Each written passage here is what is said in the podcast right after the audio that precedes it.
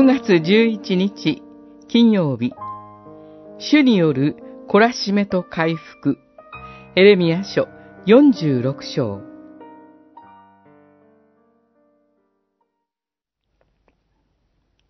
万軍の主、イスラエルの神は言われた。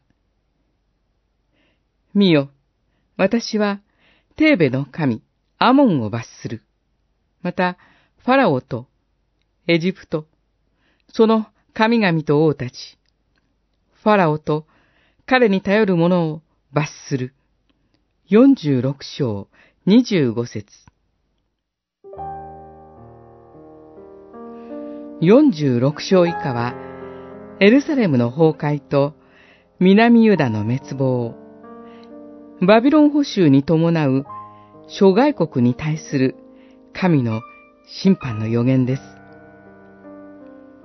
諸国民に対する主の言葉は、まず、エジプトに向けて語られます。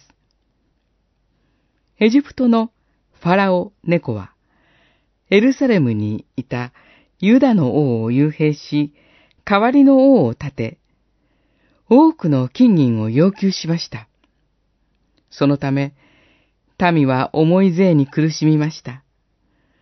イスラエルは、主を捨てた罪のゆえに、エジプトの手によって苦しめられたのですが、今や、主は、エジプトがより頼む偶像を打つと宣言されます。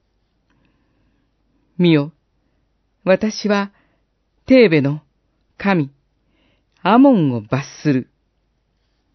映画を誇った大国、エジプトは、ネブカド・レタル率いるバビロン軍によって滅ぼされ、イスラエルは回復の恵みに預かります。主は、私はお前を遠い地から、お前の子孫を補修の地から救い出す。ヤコブは帰ってきて安らかに住む、と約束してくださいました。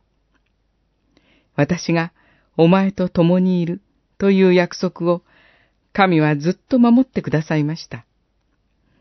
ついに、神の御子、イエス・キリストの受肉を通して、一層鮮明に、その約束を実現してくださいました。